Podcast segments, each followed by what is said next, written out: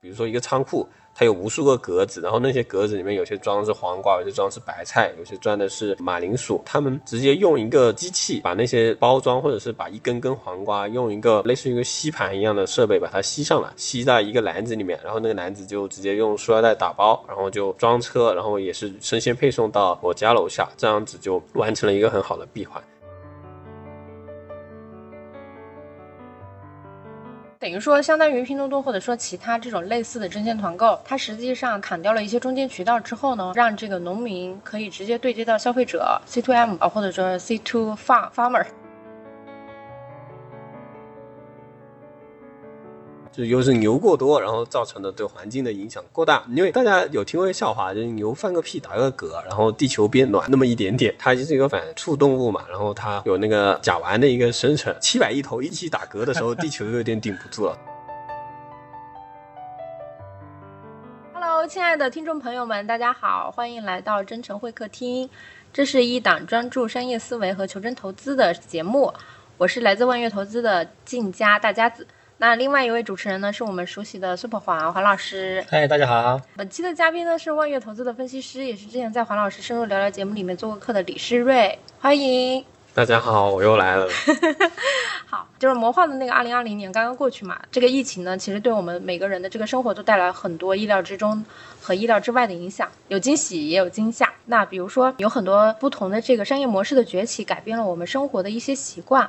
比如说像生鲜配送，像社区买菜，发生了一些像 food tech 一些新的食物品类，比如说人造肉啦，或者是植物蛋白饮品啦等等，这些呢在二零二零年有一个非常大的发展，在这个市场的快速的变化当中呢，李世瑞同学，因为他是在我们公司刚好是覆盖消费领域的这个商业分析师。他曾经在海外也留学，而且呢也是九零后，非常年轻。所以呢，一会儿我们就会和他来深入的聊一聊，就是关于这些方面我们的一些观察和想法。那施瑞，你要不先简单介绍一下自己？大家好，我是李瑞，然后现在在望月这边主要负责新消费，也就是我们公司的两个投资主题之一的，让年轻人活得更自我的这样的一个板块。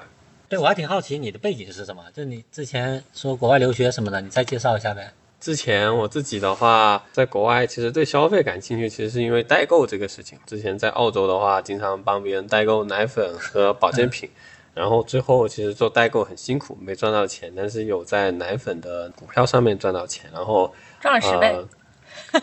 啊，这个这个是后话了。那更重要的是呢，就是啊，我发现就是消费其实是会随着每代人不同的这样的一个生活习惯和一些价值观的改变，是会有很大的一个变化的。我们肯定是不能直接照搬国外的一个消费的一个理念和一个消费模式的，所以我觉得国内的新消费的这样的一个潜力也是很大。也是加上我们的男老板，其实在消费领域是研究的非常的透彻，我们从他身上也学到了很多经验和整个的商业洞见，所以我也想在这方面不断的让自己更好的成长。那我们今天呢，主要就是和施瑞一起来聊一聊，就是这个疫情之后我们消费行业的一些新的趋势、新的变化。我们可以先来聊一聊，施瑞你自己观察，就是疫情之后普通人的生活方式有哪些改变？对于大众来说，可能呃很多人每天吃饭是一个很大的问题吧，就是大家现在很多人都在头痛吃什么这个这个这个事情。然后前几年呢，大家也都很熟悉了，像外卖啊各种。盒马呀，这些新的一个吃饭的一个方式的崛起。那疫情期间，可能大家不出门，除了点外卖以外的话，其实还有一个领域，就是我们的一个生鲜配送，或者说像现在更多的像这种社区团购的这样的一个业务的一个崛起。就大家可以看到，我们菜市场原来我们的外卖业务虽然很。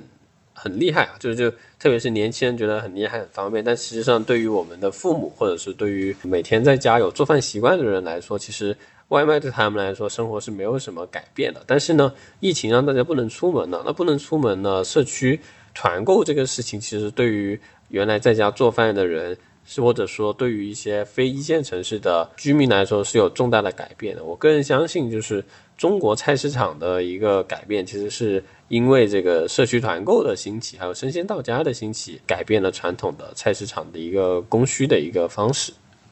对，就是比如说像我就其实挺典型的，我以前主要点外卖嘛，然后最近开始我也就是说也会用这种生鲜的配送的方式，然后自己来做饭，因为我发现这个其实现在就是随着这个物流基础设施等等这些都非常方便了以后，其实就是自己去买一些这个新鲜的食材也是很很很方便的，因为它的包括冷链啊这些东西都很发达，一两天就能够收到货。那那你觉得就是像这种商业模式的话，它主要是解决的是一个什么样的需求呢？我个人觉得，就是其实吃是一种刚需嘛。像国外的话，像我们讲的最多的社区的一个购物体验，可能比较多的是讲 L D，就德国的一个百年的一个老品牌，它原来就是极致的 SKU，然后非常好的服务到了当地的一个社区的这样的一个买菜的体验。那我们国家原来是用菜市场来去解决这个问题的，这个也是符合我们的国情和我们这个环境生态的，也是菜市场里面也有一种熟人关系嘛，就每天买菜的也是会打个折啊，然后大家会聊两句啊，然后那现在其实社区团购已经逐渐把这些事情都搬到线上了，因为大家都是有团长、团长制或者是邻里的这样的一个，或或者像拼多多这样的一个推送，或者拼多拼小群这种，既满足了人们的一个。普通的这样的一个呃生鲜食品的一个购买的一个需求，同时也解决了大家对社交需求，就是两二者合二为一的时候，就会很好的去创造一个新需求来替代一个旧有的一个还得在物理上走十几分钟或者是步行一段时间去询价购买的这样一个步骤，并且这样最重要的是通过这样的一个供应链的完善，特别是这种及时的反馈。有点像这样的以需求为驱动，让 C to M 这样的一个方式去让整个供应链效率大大的提高了。因为像原来一颗菜从菜地里面到我们的消费者手上，可能要倒个五六回，然后生鲜的损耗率又很高，然后菜贩子的加价率也很高。实际上农民可能就几毛钱的菜就卖掉了，但是我们可能买到五毛钱的菜，我们到城里面买可能要五块钱。那现在。通过这些团购也好，或者说这种生鲜配送服务也好，把中间环节砍掉，可能我们就能够节省个百分之二三十的成本，甚至我们的呃农民的收入能够提高百分之二三十，这样其实是大大的提高整个社会的一个运转的一个效率的。对，就是听下来的话，就是首先它优化了这个上游的供应链，然后第二个呢砍掉了中间环节，然后第三个呢它也解决了最后一公里这个配送的一些问题，对吧？我这么概括可以这么说，对，因为苏队，你之前也在国外生活过嘛，我也挺关心，就是国外他在这一块是怎么做的，有没有什么听起来会很有意思的事情？对，国外这一块其实跟我们是很不一样，因为他们比我们早很多年就就没有菜市场了嘛。他们其实菜市场反而是可能每个月会做成一个那种游园会一样的那种集贸的活动，就反而不是日常菜市场。那他们日常的买菜的需求，其实以前都是全靠超市来解决。那疫情期间的话呢，也是出现了几家一两家那种比较典型的企业，其中一家是做那种把仓储做到极致，就大家可能在视频里面看到亚马逊那种全自动或者京东那种一个人都没有的仓储，然后大部分是买那种有纸箱包着的包裹，大家平时在视频看到，但是那些超市做的一个供应链技术是，还有这些机器人的技术做到了，他们会比如说一个仓库，它有无数个格子，然后那些格子里面有些装的是黄瓜，有些装的是白菜，有些装的是马铃薯。然后他们直接用一个机器把那些包装，或者是把一根根黄瓜用一个啊类似于一个吸盘一样的设备把它吸上来，然后就比如说我买了，我下单买了，然后他就把我要的订单的东西全部用一个小的机器人把那些东西全部都吸在一个篮子里面，然后那个篮子就直接用塑料袋打包，然后就装车，然后也是生鲜配送到我家楼下，这样子就。完成了一个很好的闭环。那大家也知道，国外的劳动力非常贵了，所以没办法，就是他们最好的就比较适应当地社会的一个商业模式，更多的是在供应链上面做效率。那同时，除了这家企业的话，还有一家是那种做那种快手菜的，就是半成品那种快手菜。那当然，这个可能服务的人群会中高端一些。就是疫情在家，国外的人也很头痛，因为国外的那个餐饮其实。SKU 就是它的餐食的丰富度很差，就是不是差吧，就是披萨啊、汉堡啊，然后意大利面啊，然后牛排啊、鱼排啊，就是这样，基本上就就十个手指数完就可以吃一辈子啊。但是呢，比较少。对，就 SKU 太少了，就不像中国人，就我们如果是只有十个 SKU，就都要骂人的嘛，然后就就我们每天中午都在头痛吃什么，实际上我们还是很幸福的。我觉得生在中国这这一点真是太幸福了。然后还有的话就是他们做好的快手菜，就是他们已经细致到把要用多少克的黑椒、多少克的黄油、多少克的啊、香草，全部都是用很小的包装装好，这样来跟那道菜需要的多少克的牛扒、多少克的芦笋打包在一起，一个套餐就今晚。然后他会怎么做的说明书写的很详细，就可能他还告诉你做完这道菜是二十分钟，那你就可以下班了回家，然后把生鲜取一下，然后今天晚上你就按照说明书来做这个。那这个其实还有一个功能，就是它拓宽了那个家庭主妇或者说不一定家庭主妇啊，就家里面做饭的那个人的做菜的 SKU 的选项，就可以通过这样学嘛，因为它都配好料，你就不会倒错。就是做饭其实调味里面有一个很大的弊端，不知道放多少，放的东西会改变味道，或者说放香料、姜葱那些也不知道应该放哪个或者放多少，还是先放后放的问题。那如果有一个很好的指导，甚至他是拍成一个视频来指导你，有点像我们下厨房一样。但下厨房其实没有解决最后一公里的问题嘛，它是相当于是先解决最后一公里的，或者最后到锅里面那个问题，然后再来做教程。然后他也会有很多健康的达人在上面做分享，这也是他做的一个国外的一种商业模式吧。但是我觉得国内还是找到适合我们自己的环境的企业或者商业模式更重要。听起来其实国内现在也有一些，就比如说料理包，就是半成品的料理包，然后还有像自热饭什么 的。对对，但是国外是就是反过来，就国内这种是偏快节奏，替代方便面，但是国外是反过来，国外是要更高端、最高端的产品才做成，把新鲜食材打包好，然后自己回家自哦，己下厨。它其实是高端路线的。对对对对，哦因为低端路线，大家在国外要拼过麦当劳、肯德基，基本上没有任何可能性。嗯，明白。对，因为配送费就相当于一顿麦当劳的钱。那我们说回就是国内的啊，就是因为我也用过，就是像每日优先啊、什么京东到家之类的，就我我觉得这几家策略还是很不一样嘛。你像比如说像盒马就是一个传统的这个商超，然后再加外卖加 APP。那每日优先的话，其实是城市精选加前置仓；新盛优选的话，其实是团长要照样一个比较大的主导的地位。那施瑞阳，现在你在上海嘛，你也用过多多买菜，你就自己来对比一下，就是你觉得这几家和传统的一些就是京东到家，甚至更传统的，比如说像友汇超市这种相比，有没有什么不同？对，我觉得最大的不同还是在于，就是他们是呃连接人，然后把需求统计好，然后去传递给到上游，然后让这样可以啊实行一个半计划经济的这样的一个事情，就是 C to M 的一个闭环，并且是在就刚刚讲到那几家，其实每家的那个详细的一些打法还是很不一样。像新生优选，它就很注重团长，那当然说注重团长这一块是一方面对于一些本身要采购大量的原材料的一些。比如说那种小的一些餐饮店，就比如说那些牛杂店或者兰州拉面店，它本身就有这样的需求，他自己会成为一个比较大的客户，然后他来做这样的一个团长，这样的话他又有冰箱，又可以存放食物，然后还可以团结更多的人，那这样他就形成一个很良好的互动。但是呢，另外一方面呢，就是它新生优选有一些前期打开的市场是那种便利店的夫妻夫妻老婆店的这样的一个便利店的一个角色，但是就这样有一个副作用，就是他们那些便利店就大家变成都不去便利店买东西啊，只去便利店里面提货，这样就会影响到那些便利店商家的生意，因为他卖便利店里面的货的毛利率是更高的，因为大家都知道在小地方卖东西的一些便利店里面的单价肯定是不便宜的嘛。但是大家都把需求转到了平台之后，其实他们的总收入其实并不会有太多的提高，这也是产生的一些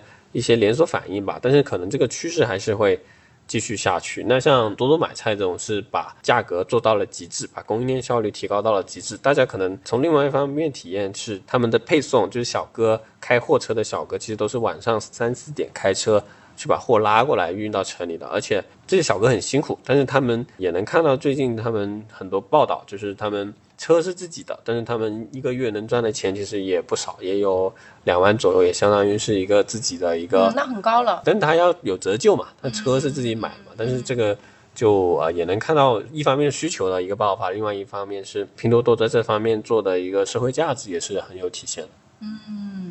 明白。那黄老师，你有用过这些产品吗？或者说你家里那个谁负责买菜？哦，对我聊一聊。我其实在北京的话就住望京，望京算是富人区，传统富人区。呃，算是一个新兴的一个商业片区。生活上面呢，我发现有个很典型的问题是，就没有那种菜市场。我们原来住在五环外，可能会更多有一些居民都能够去的廉价的菜市场，但是在望京呢就没有了。所以我们家老人呢，他本身买菜也比较挑，更信赖自己去选，所以只能选择比较高端的那些生鲜超市。后来发现有个很有意思的现象是，他居然也开始用社区团购来买一些鸡蛋了。社区团购会送到小区门口来嘛，然后他会去先尝试一下，看那个鸡蛋的品质怎么样。后来他发现，哎，品质也挺不错的，那他就觉得，哦，以后我鸡蛋可以都在上面买了。嗯然后他慢慢的就开始依赖于社区团购嗯啊，就他对自己在买菜上面也确实受到了社区团购的影响。对，嗯特别是供应链效率的提升，其实是解决了很多冷链的问题吧。因为这样直接运到家里面的话，如果运到菜市场，其实又转了几手。因为生鲜最重要的是一个时效性嘛，就是一个鸡蛋好不好，其实跟它从鸡蛋厂拿出来到我们吃到嘴里的时间是会有很大关系的。嗯，哎，就是黄老师，等于说你们家人就是老人，现在他买菜的话，也是通过这种社区团购，然后网上下单，然后来来进行那个采购，是吗？那倒没有，他其实还是对一些，比如说像鸡蛋这样的这种标准品，标准品。就是可能在哪买，只要是牌子差不多，比如说就德信源的，嗯，那可能味道差不多，他就会选择那就一个更便宜能送上门儿的这种渠道。嗯，所以它的痛点就是说，哎，这个它第一它能够送上门，然后第二个它确实比在商超买是更加便宜，而且可能便宜的幅度非常大。对，它就省了，比如说如果只是只买鸡蛋的话，它就省了要跑去生鲜超市里面去再选购了。对对，他就说，对哎，叫我爸就是，那你下去提一下就行了，那个到门口了，他也很省事儿。嗯，对对对，因为特别重望京的那种超市都是精品超市，没有生活超市，非常对。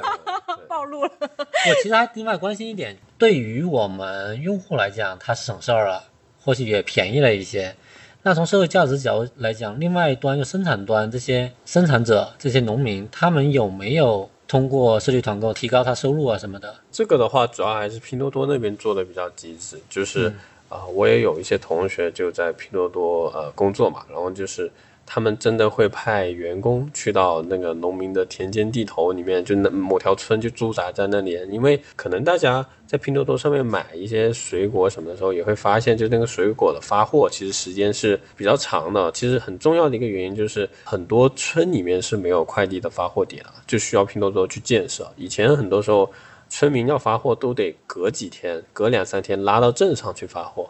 是是，这个有很多地方基础设施啊，各方面是没办法让快递或者就即使是邮政，也不可能每天去收货。所以的话，拼多多在这方面也做了很多努力，就是让很多仓库或者说整个物流体系就运到某个镇或者某个村里面，然后加快农民的这样的一个这种物美价廉的产品能够真正的卖出去。其实很多，特别是大丰收的年代，可能农民很多时候是东西卖不走，而不是价格问题，他可能直接烂在地里面都有可能。嗯，对，嗯，所以就是等于说，相当于拼多多或者说其他这种类似的这种生鲜团购，它实际上它砍掉了一些中间渠道之后呢，就让这个农民可以直接对接到消费者 C to M 啊，或者说 C to farm farmer，然后。就是它这种方式的话，就实际上就是实实际实实在在的让农民在这个过程中赚到了更多的那个收益，对吧？就是提提高了他们的一个一些那个生活质量。对对，嗯，对，可以这么理解。好，那然后我们进入到那个下一趴，就是说这个疫情之后，其实对于整个大家的这个饮食习惯也有比较大的改变。因为疫情的原因嘛，其实这个动物养殖啊，然后畜牧业啊等等，其实都是受到了比较大的影响。像美国有一最大的这个肉类加工厂史密斯菲尔德，反正就是在二零二零年都几乎要破产了。所以呢，就是在美国呢，现在就是崛起了一个那个新的概念，就是人造肉。嗯，然后包括还有就是像植物蛋白饮品，比如说像燕麦奶啊这种，现在就是都在市场上比较风靡。其实国内的话也有很多那个商家也开始上新了这种方面的食品，就比如说星巴克啊，它上了三款这种呃人造肉的汉堡，然后还有这个燕麦奶。那施瑞的话，你因为在这个方面研究的比较多啊，你可不可以跟大家先讲讲科普知识，就是人造肉到底是个什么东西？对，就为什么我们要吃肉，然后又变成要吃人造肉，我觉得我也挺好奇的。对，这个其实呢，大家可能也有听到那个张文宏教授和那个钟南山教授讲，就是疫情期间大家要多吃鸡蛋嘛。那鸡蛋里面最重要的物质是一个蛋白质，就是蛋白质可以提高我们整个的一个免疫力，提高我们的那个免疫的抵抗能力嘛。蛋白质最重要来源，我们人是靠吃肉，并且是呢，我们人体其实合成那个蛋白质有好几种蛋白质是人体不能合成的，必须要靠外面。吃肉来实现的，就是我们如果是不吃面，只吃植物的话，只吃粮食的话，是很难合成的几种必须的一个氨基酸的。同时呢，对于动物来说也是这样的。那我们吃肉大部分是靠动物来生产的，那动物是吃粮食嘛？但是这里面的整个蛋白质的转化效率，从粮食最后变到我们吃下去的蛋白，最后只有百分之十的一个转化效率，因为。动物也要吃一道，然后我们也要吃一道，就转换来转换去，其实整个效率就很低。还有一个数据就是比较可怕一个数据，就我们地球上有七十亿人，但是我们人养的动物，牛和羊加起来有七百亿头。当然美国人吃的最多嘛，就相当于一个人一年要吃掉十头牛或羊，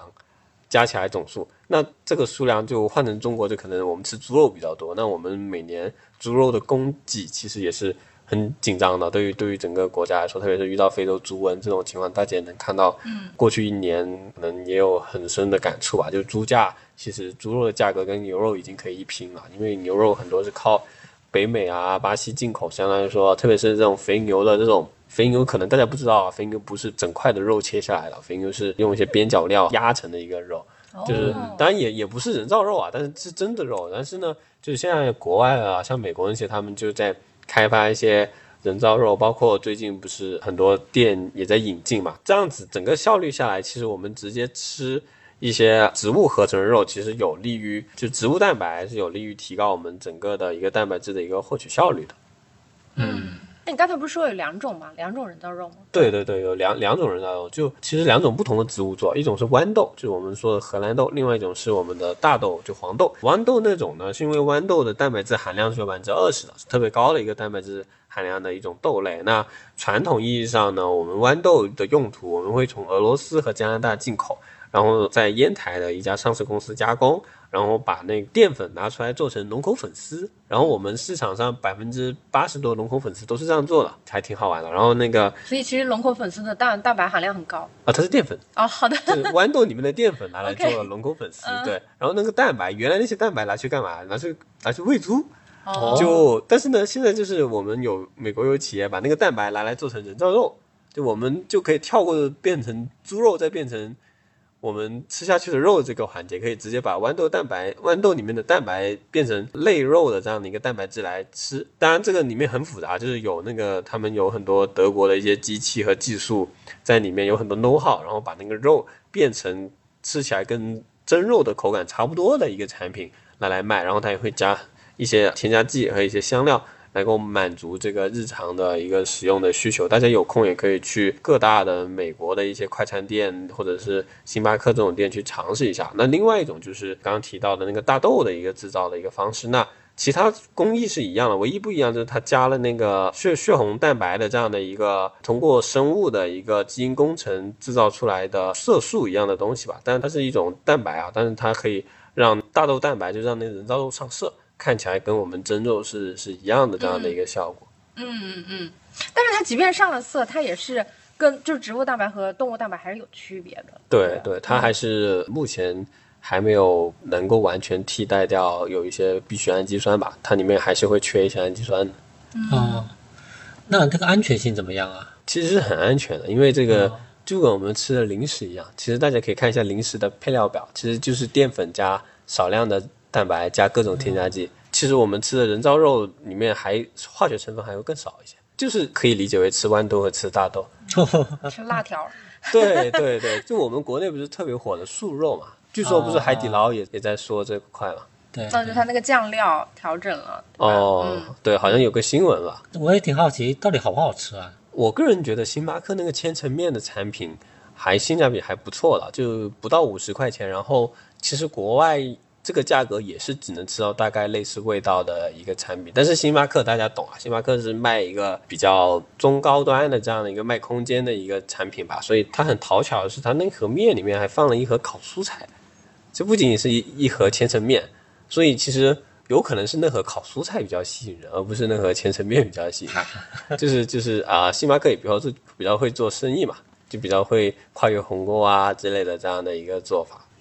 所以刚才科普了也差不多了，我就可以聊聊商业层面的东西。像人造肉这个产业和市场，能不能大概给我们讲讲现在是一个什么情况？现在的话，美国那边一年大概是呃十亿美元左右的一个销售吧。然后其实是主要还是啊一些环保人士或者是一些素食主义者在在消费这样的一个产品。其实也是说，就是每个人的一个消费理念和一个价值观的不一样，就是可能很多人就觉得要更环保的去对待我们的地球和或者说肉类，其实。你想，我们养了那么多给我们吃的动物，其实可能也不一定有利于我们长久的一个发展，或者说持续发展。对，或者说更底层的一个是呢，就是现在我们看这个人造肉的价格和我们真肉的价格其实是呃，甚至略高一些，人造肉甚至略贵一些，成本高一些。但是呢，由于它的生产工艺，特别是我们国内生产的厂家是在上一年开始正式生产开始生产的，然后今年产能也会扩张，那其实。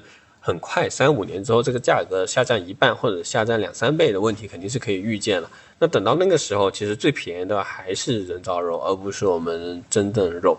而且从另外一个角度讲，就是从资源的角度讲，其实让每个人每天都吃足够的肉，或者说吃吃肉吃到饱，其实是比较难的。也就是只有美国这样子过度透支我们整个社会资源。整个环境资源才有可能。如果让我们让全世界人民，特别是未来要发展起来的我们的整个亚洲地区、东南亚、南亚，包括中东、非洲那些地方去发展起来，其实按照美国人的吃法是不太可能够资源的。前面你说了七十亿人和七百亿头牛或羊，就我就觉得挺可怕的，因为人口还在继续增长。对，人口肯定会涨到一百亿以上。对。这其实也是为什么我们人人口涨了很多之后，造成了地球大量的物种灭绝吧？就一方面是我们对地球影响，其实更多的是因为我们生活所需要的产品的涟漪效应吧。就像我们养的牛和羊会把草都吃光，或者说我们带来了其他一些物种的一些改变吧。那像这个产业大概什么情况？比如上游啊、下游是什么样的？对，上游的话主要就是啊豌豆和黄豆嘛。就是植物农产品，对农产品，但是实际上大家可能不太清楚的一个事情是，我们国家其实牛和羊是特别缺少，牛和羊其实比较紧缺。我们国家因为我们地理的原因，其实我们没什么草地，所以我们历史上其实没有什么牛和羊，不多。就北方有嘛，不像国外，其实满地风吹草低见牛羊。他们其实反而养猪是不好养的，而且养猪有个很大的缺点，养猪一定要水水多的地方。猪是特别耗水的，然后中国刚好就是南方地区丘陵多、降雨多、河多，然后就是养猪是比较好养，跟环境有很大关系。所以就是从整个产业链来讲，我们现在要做人造肉，就当然我们的大豆啊、豌豆这些还是得进口。我们本身大豆的对外依存度是超过百分之八十，比我们石油还严重。哦。对，再往深的讲，除了经济原因以外，还有跟技术有关系吧。像啊，我们大家子以前其实对种业也有一定了解嘛。你要我讲什么？就是基因编辑吗？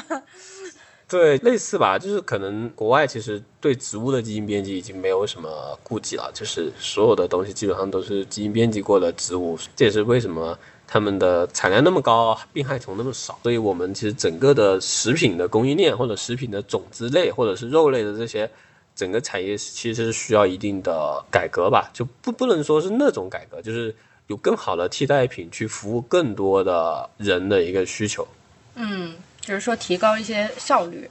对对，嗯嗯。对，确实就是我们我们中国大豆是非常稀缺的，基本上百分之八十以上都是依靠进口的。基因编辑这块的话，就是国内还是比较谨慎，国外的话，像那个转基因大豆嘛，对吧？就是这个，其实转基因还不等于基因编辑，基因编辑还是比较克制的。转基因的话，那是。更加那个一些，对我觉得整体来讲的话，就是 food tech 潮流啊，其实它等于说是从一个更底层的一个角度去思考，怎么样能够直接提高这些地球资源的这个利用效率，可以让大家能够享受到更好的生活。因为毕竟这个成本降下来以后，可以让一些，比如说像非洲啊，或者是东南亚比较穷的一些地方，那它可能人均这个蛋白摄入不足的情况下。它可以得到一定的这个弥补和改善，就前面我们看星巴克它的 APP 啊，除了植物肉之外，它还有个叫燕麦奶。对燕麦奶的话，它也是一个植物奶，也是用燕麦加一些坚果类的果仁，还有一些其他的一些植物物质做的一个奶。当然，这个是对，它其实不是奶，是个对饮品。其实是个饮品，对，它只是取名燕麦奶。当然，这个东西挺好喝的，大家也可以去尝一下，是挺好喝的。往传统讲一点，其实我们的那个露露杏仁露啊，包括六个核桃啊，也是也是类似的产品早。就玩过了。对对，但是就是别人做的比较好喝嘛，而且就是别人的那个品牌做的好，就是在他们的用用户主义比较会跨越鸿沟，就是有很多环保主义者特别喜欢这个，因为在国外的话，其实又回到刚刚那个问题，又回到肉的问题，奶如果特别是牛奶是从牛身上来的，就是又是牛过多，然后造成的对环境的影响过大，因为可能大家有听过一个笑话，就是牛放个屁打个嗝，然后地球变暖了一一那么一点点，对，就是牛的那个，它就是一个反刍动物嘛，然后它会有那个甲烷的一个生成，然后七百亿头一起一起打嗝的时候，地球就有点顶不住了，所以就大家，特别是北欧，北欧地区就是。他们对这个环保的重视很强，就像电动车，他们的渗透率达到百分之三十啊。对，因为他们靠近北极圈，然后这几年北极圈那个 都不不结冰了。哦，也 对，也不会太影响电动车的使用了啊。不是，就是结冰了以后环境就比较恶劣，就他们能感受到地球变了，我们感受不到，我们对哦，对所以他们对环保就会很重视。对对，相对来讲更极端一点。对对哦，这样子。对，那所以其实植物蛋白就是燕麦奶和人造肉，其实本质上它还是关联蛮紧的。对，本质上关联还是蛮紧的，都是为了解决这个蛋白的一个摄取的一个供应链的一个问题，还有供给效率的问题。所以现在对于未来会怎么发展，我还蛮好奇的，也挺担忧的。我们不能说就是未来我们多吃点植物肉就是不好的生活吧，只要未来有一天，当基因编辑技术上升到一定程度，让我们的所有的植物蛋白都能够产生我们足够需要的氨基酸，其实对我们身体来说是会更健康的。我们也能减少对肉类的食入，并且是少了一层转化。实际上，我们肉类里面可能含有一些我们对身体有害的一些微量物质，比如说过多的胆固醇啊、过多的脂肪啊，就是这些我们如果是吃真肉，必须也会同时涉及到，并且可能是肉类啊，有可能更容易重金属超标啊等等。从安全角性的角度来讲，其实植物的安全性会更高，因为它的那个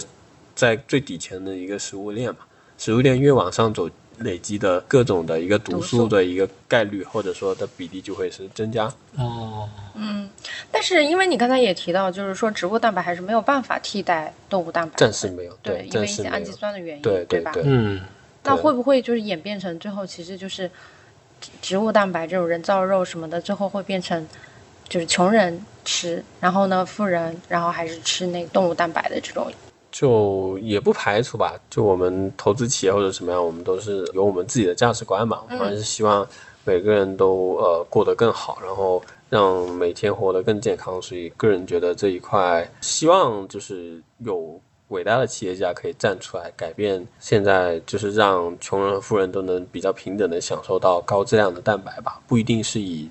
真肉或者是植物肉的这样的一个形式。嗯嗯，哪怕是以蛋白粉的形式也是可以考虑的，就是嗯嗯，对就是让更多人能够享受到更优质的营养。对对对，嗯嗯嗯，这点很有意思。嗯因为刚才讲七十亿人，然后未来还会涨到一百亿人，我第一反应就是担心地球的资源。对对所以肯定是紧缺的。在这个情况下，我确实应该，咱们应该是对人造肉是要持一个欢迎态度的。起码从技术上来说，我们应该要起码包容更多的技术吧，让技术去探索。对，倒不一定说非得要对某个商家或者是某个品牌更欢迎，除非我们能确定那个企业能够做比较多有社会价值的事情，不然的话，我们可能还是也持一个观望或者是一个偏质疑的态度去看这个事情。施瑞，那你聊聊这个人造肉的这个产品力三角形，你用你用这个模型来说说。产品三角形，那现在它的使用价值是是不明显了，使用价值其实它成本比较高，然后各位也可以看到，它现在的主要的渠道就透过这种西式的中高端的这样的就终端的一些快餐去打造一些理念，特别是像星巴克这种联联名嘛，嗯，联名去打造一个环保更加的调性的这样的一个感觉，让消费者就其实很好的填充了星巴克的品类吧，更多是为星巴克服务，而不是真正的提高了整个的社会效率吧。还有的话就是附加值上面，就是主要还是以这种心理附加值为主，就是这个打造了一个。更环保，然后更自我的这样的一个一个属性，特别在国外，如果是素食主义者的话，它是百分之一百受欢迎的。特别是国内的一些啊，如果信佛的人，可能也会比较受欢迎，因为他们吃素为主嘛，可以可以让他们满足他们的需求吧。因为这一群人其实在国外也不是一个少数群体啊。就吃素或者吃无麸质食物也不是一个小数群体，所以更多的是一个对他们来说可能是使用价值会大一些，但对普通人来说可能是附加值会大一些。那还有的话，价格。价格就是对，刚刚有讲到，就是在现在这种使用价值上还是还是偏高，但是在于我国的巨大的工业生产力，特别是山东人民的努力之下，我们重点提一下山东人民的降成本能力之下，应该未来两到三年就可以降低到一个真肉无法比拼的这样的一个价格。嗯。就疯狂的企业家造那个输出这个有规低，对对，我们特别相信山东人民的有规低的能力。其实还可能还受一类人的欢迎，因为我自己痛风，我就特别关心。哦，对哦，对，是啊，对，吃肉会有很多嘌呤，就是我现在那些牛肉啊、猪肉根本几乎不敢碰。但是它还有一个目前的技术，它含盐量还有点高，就是含什么盐？含盐，就它的那个钾盐含量。还有点高，所以那你回去买回去泡泡。这 个可能就是有高血压、家族病史的人，可能就还是不要每天吃吧，就偶尔吃一顿，其实都一样。嗯嗯，对对，嗯，那它的确是不含那些肉类里面那些胆固醇啊什么那些嘌呤什么的啊。对，那些真的都没有。黄老师，你的春天到了。对，所以我得举双手欢迎，赶紧吧。更好吃、更好的口感，还有更低的价格啊。嗯，口感没有变得更好，强调一点，要有心理准备。期待它能提高。对，期待它能提高。好的，好的，行，那好。那我回顾一下我们本期节目啊，就是说我们主要是聊了一个就是疫情的变化下，然后关于这个消费领域比较有意思的一些趋势。那主要是刚才聊了这个生鲜配送啊，社区买菜啦，然后还有就是食品科技，主要我们重点聊了聊这个人造肉。黄老师也重新找到了他的春天，以后可以百百无禁忌的吃肉了。最后呢，我们非常感谢施瑞做客我们的这个真诚会客厅，谢谢你给我们带来的这个商业洞察。那我们这期节目就到此结束。我们下期再会，拜拜，拜拜。拜。